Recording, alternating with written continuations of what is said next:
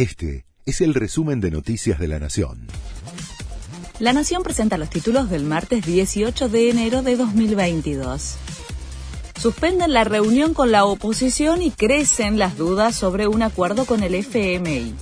El encuentro que iba a realizarse hoy entre el ministro de Economía y referentes de la oposición por la negociación de la deuda con el fondo terminó por suspenderse. El desenlace aumentó la incertidumbre en torno a la marcha del acuerdo, pero en el gobierno argumentan que la reunión nunca había sido confirmada.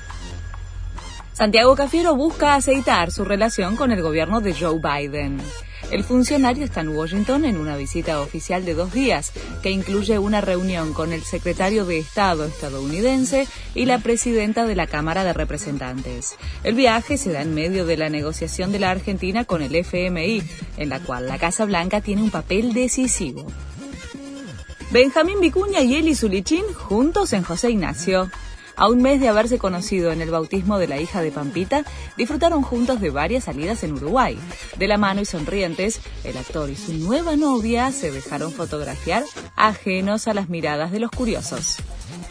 Eric Lamela ganó el premio al mejor gol del 2021 fue por su rabona contra el Arsenal.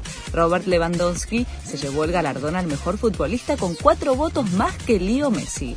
El astro argentino apareció en la ceremonia que se realizó de modo virtual con un look informal que fue muy comentado en las redes sociales.